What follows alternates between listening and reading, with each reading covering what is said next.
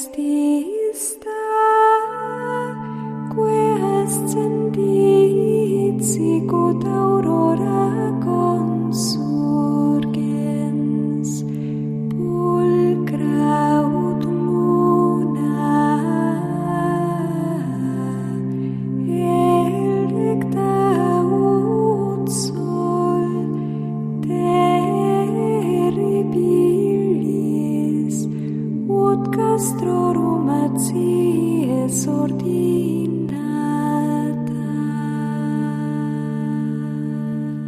Comienza Sor Ángela María, Madre y Maestra, dirigido por el Padre Sebastián Moreno.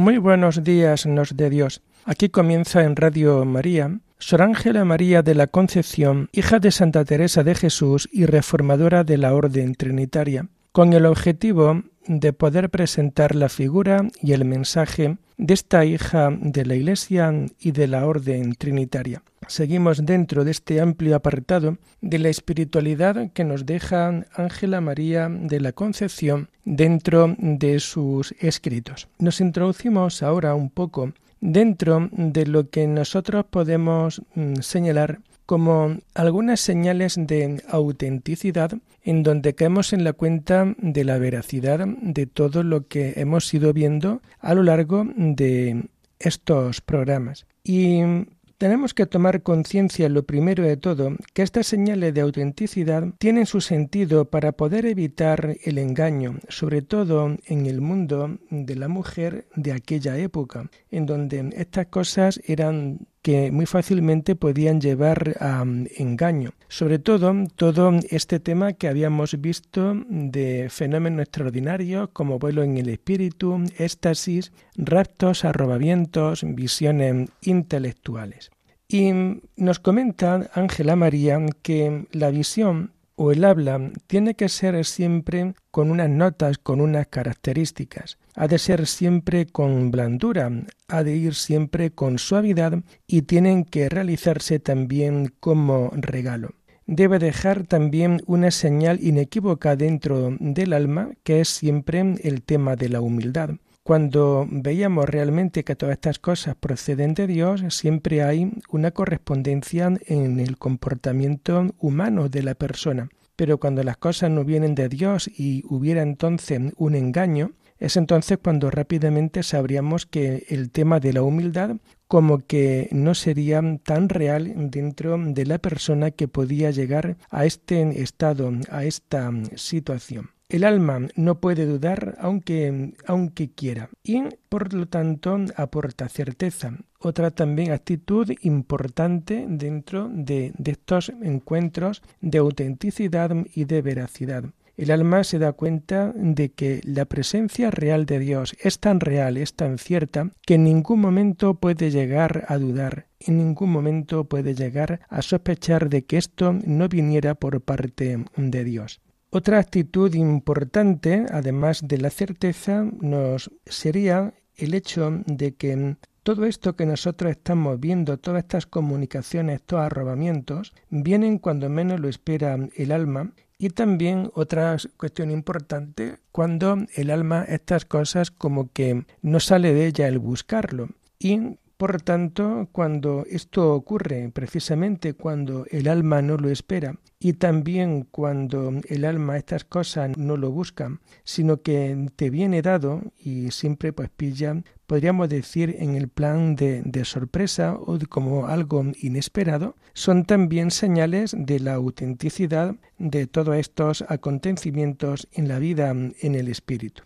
También otro detalle importante dentro de estas señales de autenticidad es la vergüenza que, el alma que recibe estas gracias divinas, la vergüenza que sienten a la hora de tener que comunicárselo o a la hora de poder comunicárselo al Padre espiritual, porque realmente esa vergüenza está ahí ¿Y cómo puedo yo comunicar al Padre Espiritual una experiencia tan fuerte? No me dirá que estoy medio loco, no me dirá que estas cosas pues son, son cosas de la fantasía, no se echará la mano a la cabeza, no me dirá cualquier cosa que no me, que no me guste. De nuevo nos encontramos con esta realidad también real, también profunda. Es decir, cuando puedes sentir ese tipo de vergüenza a la hora de comunicarlo al Padre Espiritual. Y una señal verdadera es la obediencia rendida al Padre Espiritual. Es decir, unido a este tipo de vergüenza a la hora de comunicarlo, está en el hecho de que lo comunica desde el campo de la obediencia. Es decir, todo lo que le puede ocurrir de cosas extraordinarias, un buen padre espiritual tiene que estar informado realmente y el alma que puede recibir estas gracias tiene también la misión de poder comunicarlo y no callarlo dentro de su propia vida a su director espiritual o confesor así como la manera de referirla sin bachillerías ni retóricas, es decir, a la hora de poder comunicar todo este tipo de magnitudes, todo este tipo de sucesos que son reales dentro de la vida, se va a saber también comunicar desde una perspectiva realmente sencilla, desde una perspectiva, pues, oye, normal, con humildad, pero lejos de cualquier tipo de bachillerías, lejos de cualquier tipo de retóricas. También es bueno que hablemos un poco sobre el desposorio y el matrimonio espiritual que también es siempre importante dentro de este movimiento, dentro de esta realidad que nosotros estamos viviendo dentro de estos programas. Estos fenómenos de visiones, de arrobamientos, pueden culminar con lo que nosotros llamamos el desposorio y el matrimonio espiritual, que viene a ser como la sexta y la séptima morada dentro de las obras escritas por Santa Teresa de Jesús. Sor Ángela tiene muy poca referencia a este estado sublime del alma, pero eso no quiere decir que el hecho de que ella no lo haya comunicado, que no lo haya podido vivir dentro de su propia alma, dentro de su propia realidad. ¿Qué podemos entender nosotros por este desposorio? El desposorio significa inicialmente la profesión religiosa. Un alma se desposa completamente por Dios por medio de la profesión religiosa, realizando, emitiendo los tres votos tradicionales de castidad, de pobreza y de obediencia. Como estado del alma es la entrega de voluntades en este desposorio, como un estado de la vida interior es la entrega de voluntades, o lo que es lo mismo que desposorio. Es el lazo divino de amor. Suele ser insensible y deja que se usen las potencias. Por tanto, la entrega de voluntades, ese desposorio espiritual, ese desposorio místico en donde la voluntad del ser humano, de la persona que hace o que lleva a este, esta oración, realmente entrega toda su voluntad por completo toda su voluntad la entrega siempre al Señor y por tanto está todo el camino preparado para un día poder llegar a lo que nosotros podemos entender el matrimonio espiritual, que es de alguna manera lo que sería ya la última aspiración del alma. Y en una cita de Ángela María, ella también nos dice, hablando del matrimonio espiritual, no descansó hasta no llegar a aquel perfectísimo matrimonio. Por tanto, de alguna manera también nosotros vamos viendo cómo esta realidad se puede vivir dentro de la vida espiritual desde primero el desposorio y el matrimonio espiritual.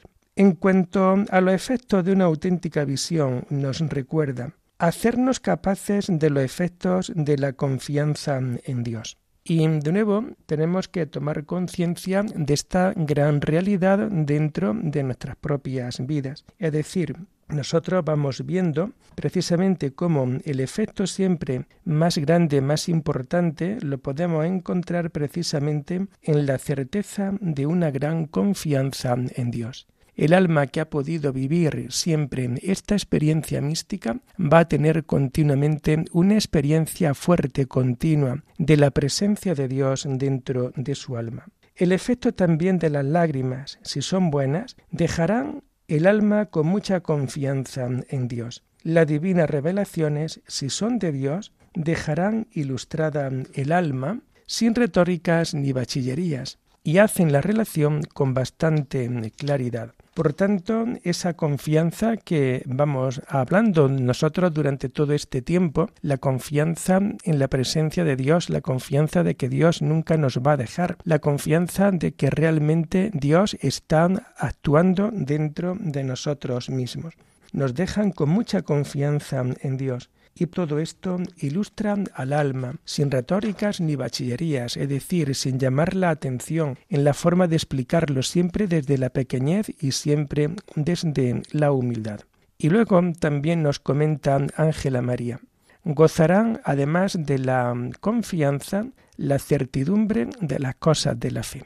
Muchas veces cuando me tengo que enfrentar al tema de entierros, de funerales, ante un mundo tan secularizado como el que nos toca vivir a nosotros, que es el mundo que, muchas veces pues la gente, las personas no tienen, no tienen culpa de haber nacido en este mundo, pero en donde tanto cuesta encajar el tema de la muerte, tanto cuesta creer en la vida eterna, tanto cuesta que la muerte muchas veces a nosotros como que nos deja eh, fuera, de, fuera de lugar. ¿Por qué digo, digo esto? Porque hay realidades que son de fe, hay realidades que son auténticamente de fe. Y el hecho de que nosotros estemos en las cosas de la fe, y la fe comienza precisamente a allí donde la razón ya no alcanza, pero sin embargo esa fe nos, nos lleva a tener nosotros esas grandes, pequeñas o grandes realidades dentro de nuestra propia vida. De ahí ese, digamos, poder vivir la certidumbre de las cosas de la fe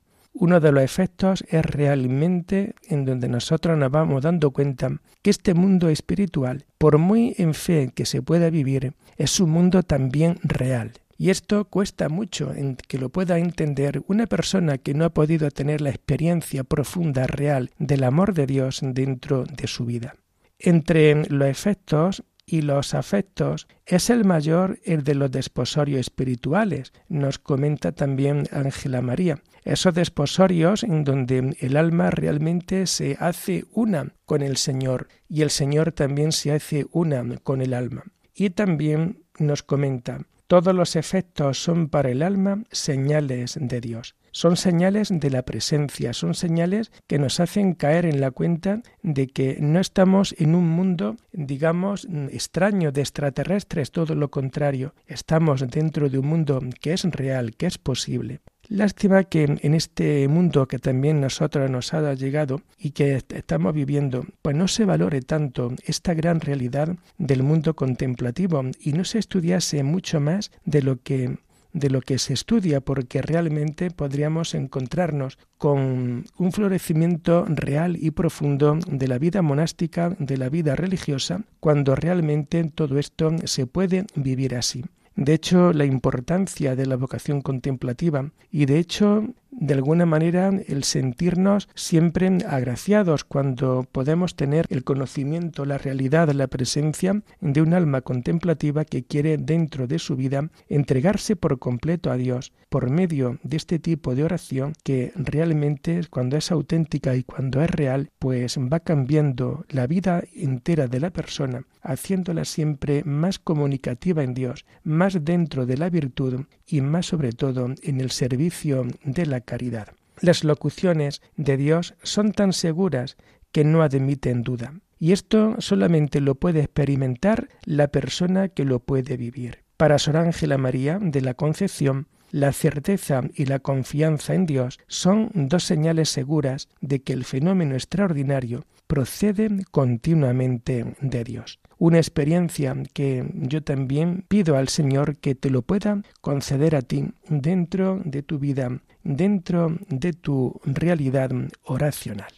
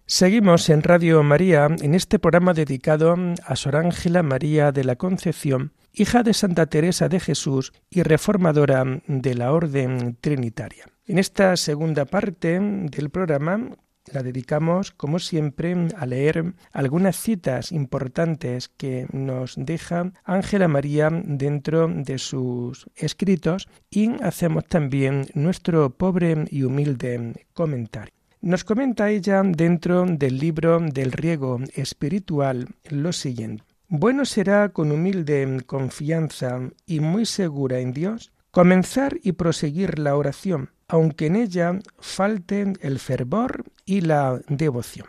Una cita, la que acabamos ahora mismo de leer, que creo que nos puede venir también muy bien dentro del mundo en el que hoy nosotros nos encontramos y sobre todo para aquellas personas que se pueden estar iniciando dentro de la vida de oración y que por esos caminos siempre desconocidos algún día se puede convertir en oración contemplativa con todos los efectos que hemos podido ver en la primera parte de este programa. Bueno, ¿y por qué digo esto? Lo digo pues porque hoy el mundo se deja muchas veces llevar por los fervores y por las devociones. En todo aquello que sentimos fervor y devoción, en todo ello ponemos todo nuestro ser. Pero cuando no sentimos el afecto y la devoción, como que las cosas no las hacemos. Esto puede ocurrir también dentro del mundo de oración. Al principio, cuando empezamos a tener esta aventura apasionante, todo se vuelve muy bonito pero llega luego un momento en donde la oración también se puede volver en contra de nosotros, se puede vivir como una gran cuesta arriba, como algo que no tiene sentido, como algo en definitiva que en vez de acercarnos a Dios y a los hermanos como que nos aleja.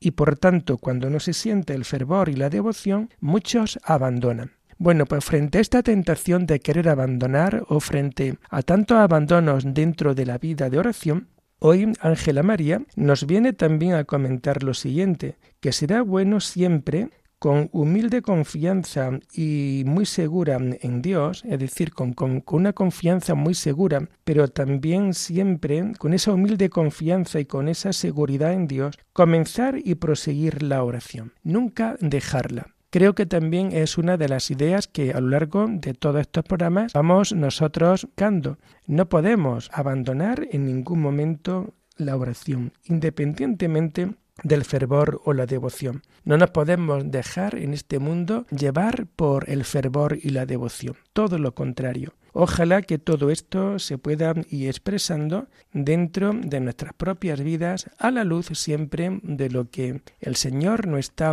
ofreciendo continuamente.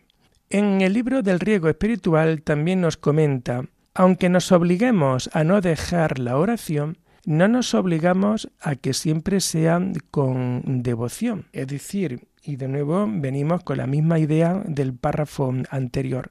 Aunque nos obliguemos a no dejar la oración, porque esto es siempre importante, nunca, nunca en esta vida dejar la oración, no nos obligamos a que siempre sea con devoción. Es decir, más avanza el alma dentro de este estado de oración cuando no sentimos esa devoción, cuando no sentimos ese fervor, pero estamos ahí, delante de Dios, en su presencia, estamos ahí acompañando al Señor, intentando también llevar nuestra vida de fe, nuestra vida de amor delante del sagrario o delante o dentro de ese lugar que nosotros nos recoge y que nos hace vivir la presencia de Dios mucho más cercana y mucho más profunda dentro de nuestra vida. Aunque nos obliguemos a no dejar la oración, que siempre será bueno, también tenemos que tener muy claro que a veces no se podrá hacer con devoción. Pero ya te digo que todo esto hará que puedas avanzar porque realmente irá despejando mucho camino dentro de tu vida interior. También dentro del riego espiritual nos comenta Ángela María. La devoción y la ternura sea cuando el Señor fuere servido concederla, pues es obra de su gracia.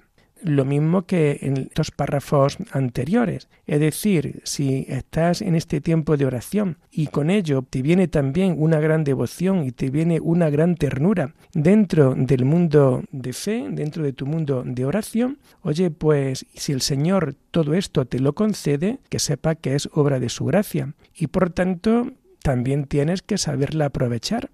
Es decir, no romper esa devoción, esa ternura, creyendo que eso pues como que puede perjudicar tu vida de fe, tu vida de esperanza. Todo lo contrario, tenemos también que saber aprovechar estas situaciones dentro de nuestra propia vida. Un poco más adelante, también en el riego espiritual para nuevas plantas, nos comenta Ángela María. Perseveren en su oración y aguarden confiada a su esposo que llama muchas veces a la puerta de las descuidadas y despierta amoroso aún a las que duermen. Pues, ¿cómo no responderá a las que velan y oran? Una cita que nos hace también acordarnos de aquella parábola del Evangelio de las diez vírgenes, las cinco necias y las cinco prudentes. En este contexto de las fiestas, en donde en aquella parábola lo importante es siempre el poder compartir con el esposo ese banquete de bodas tan importante como es siempre la oración, la intimidad con el Señor, lo que nosotros podíamos entender como el desposorio, y también como ese matrimonio espiritual tan importante, en esta mañana Ángela María nos viene a decir, tenemos que perseverar en la oración y tenemos que aguardar confiadas al esposo, es decir, siempre perseverar y cuando hacemos la oración tenemos que confiar siempre en el Señor, siempre confiando. Cuando estamos ante un acto de oración, ese tiempo nunca se pierde. Y ese tiempo, por muy fea que podamos nosotros ver que ha sido la oración, nunca podremos entenderla. Oye, pues no se puede entender con esta categoría la oración, porque es siempre trato especial con el Señor. Es un trato real, es un, un, trato profundo realmente con el Señor dentro de nuestra propia vida. Por ello nos comenta también Ángela María. El esposo llama muchas veces a la puerta de las descuidadas y despierta amoroso aún a las que duermen. Y es que realmente dentro de nuestra vida tenemos que tener muy claro que es el Señor el que nos está llamando a nosotros, es el Señor el que quiere comunicarse continuamente, es el Señor.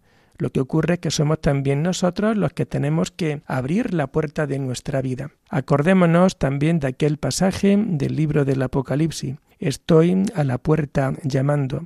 El que me oiga y me abra, yo entraré y cenaremos juntos. El Señor está a la puerta de cada uno. El Señor se nos quiere comunicar continuamente a nosotros dentro de nuestra vida. Continuamente se nos quiere comunicar y Él siempre despierta amoroso a las que duermen. Daros cuenta qué expresión tan preciosa, tan bella, digamos, tan enamorada, podríamos decir, que tiene aquí Ángela María. Él llama muchas veces a la puerta de las que están descuidadas. Él despierta de forma amorosa a las que duermen. ¿Con qué amor, con qué tranquilidad despierta? ¿Cómo no responderá a las que velan y oran? Y por tanto, si eso lo hace Jesús, lo hace con las que duermen, los hacen con las descuidadas, cuánto más se podrá comunicar y cuánto más podrá hacer precisamente con aquellas que velan, con aquellas que oran. De ahí y de nuevo ese reiterar dentro de nuestras vidas cómo esta vida de oración merece mucho la pena el poder vivirla, el poder conocerla, el poder tener esa experiencia algo que por desgracia no va a tener ese influjo social dentro de nuestra vida, pero que tanto bien hace al alma de aquellas personas que experimentan el amor de Dios dentro de su propia vida. Y la última cita que vamos nosotros a comentar en esta mañana también la vamos a tomar del riego espiritual. Hoy nos comenta también Ángela María. No nos apartemos de la oración, aunque una y muchas veces reconozcamos nuestra tibieza y frialdad, pues hablando con el Señor humildes, que no merecemos mirar su rostro, pondrá en nosotros los ojos de su agrado. Y de nuevo, la gran comunicación de la cual Ángela María a nosotros nos está haciendo partícipes y que claro, esto no se puede poner por escrito si antes no se ha podido vivir interiormente. No te apartes de la oración. Y fíjate, Hoy ella es consciente de que muchas veces nosotros en la oración podamos sentir tibieza, podamos sentir frialdad. En ningún momento apartarnos, siempre a su lado y nos dice, pues hablando con el Señor, humildes, desde la tibieza, desde la frialdad, pero hablando, dialogando, conversando desde nuestra pequeña humildad, nosotros no merecemos mirar su rostro, porque no merecemos mirar el rostro de Dios. ¿Qué rostro puede ver el rostro de Dios? Acordémonos precisamente en los textos del Antiguo Testamento cómo el ser humano no está preparado en esta vida para contemplar el rostro de Dios. Pero sin embargo, en estos toques delicados de oración, el alma contemplativa puede contemplar precisamente su rostro y por tanto Él pondrá en nosotros los ojos de su agrado. Es la mirada de Dios en el ser humano. Y es que realmente la mirada de Dios en el ser humano es siempre amar. Dios nos ama, Dios nos mira en una clave siempre de amor continuo dentro de nuestra propia vida.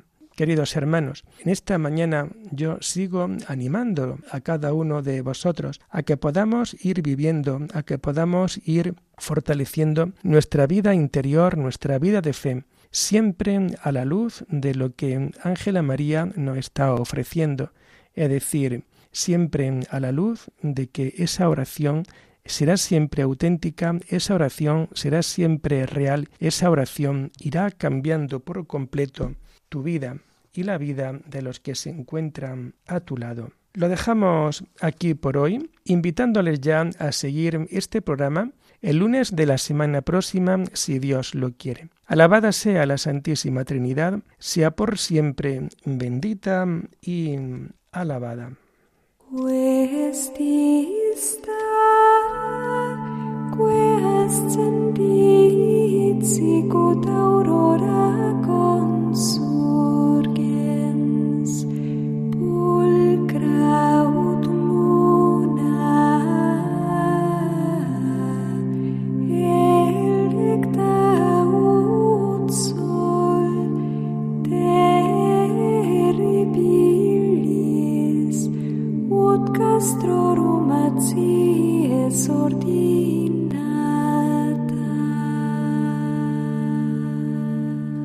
Escuchado en Radio María Sor Ángela María, Madre y Maestra, con el Padre Sebastián Moreno.